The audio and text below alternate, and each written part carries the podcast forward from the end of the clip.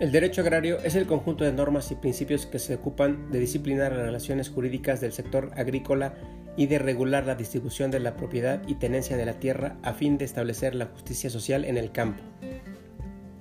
Yo soy Milton González, alumno de la Facultad de Derecho y Ciencias Sociales de la UAP y en este espacio te doy la bienvenida a la actividad número 1. El día de hoy vamos a conocer los artículos de la Constitución Política de los Estados Unidos Mexicanos que tienen estrecha relación con el derecho agrario. Abordaremos en concreto los artículos 2, 8, 14, 16, 17, 26, 27, 73, 104 y 105 constitucionales. Iniciamos con el artículo 2 constitucional, el cual está relacionado con el derecho agrario, pues dicho artículo nos explica sobre la composición pluricultural de nuestra nación. En ese sentido tenemos entonces que la ley agraria reconoce los usos y costumbres de nuestros pueblos originarios. El artículo 8 constitucional menciona el derecho de petición siempre y cuando se formule de forma pacífica y respetuosa. Este se relaciona con la materia agraria en el sentido de que cualquier particular podrá pedir a la autoridad agraria lo que solicite. Pero atención, siempre y cuando cumpla con lo dispuesto en el artículo antes mencionado. Los artículos 14 y 16 se relacionan fuertemente con todas las materias jurídicas que el derecho agrario comprende.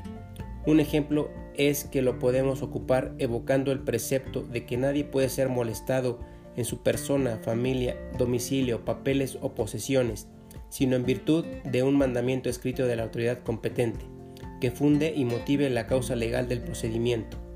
El artículo 17 constitucional se refiere a que cualquier conflicto agrario debe de resolverse ante los tribunales agrarios, pues el precepto nos menciona que nadie podrá ejercer justicia por sí misma para reclamar un derecho, sino por medio de procedimientos legales para solucionar un conflicto.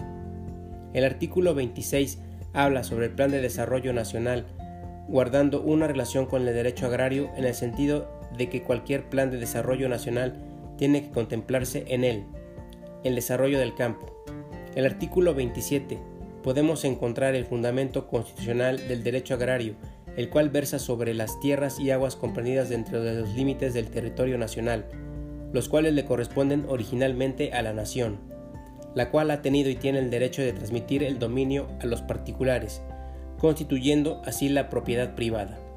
El artículo 73 se relaciona con la materia de derecho agrario, ya que en él nos explica cómo elegir la formación de nuevos estados, es decir, en los asentamientos humanos y el desarrollo económico e incluso la pesca se mencionan en este artículo. El artículo 104 menciona sobre la competencia de los tribunales de la Federación, muy aplicable también el derecho agrario.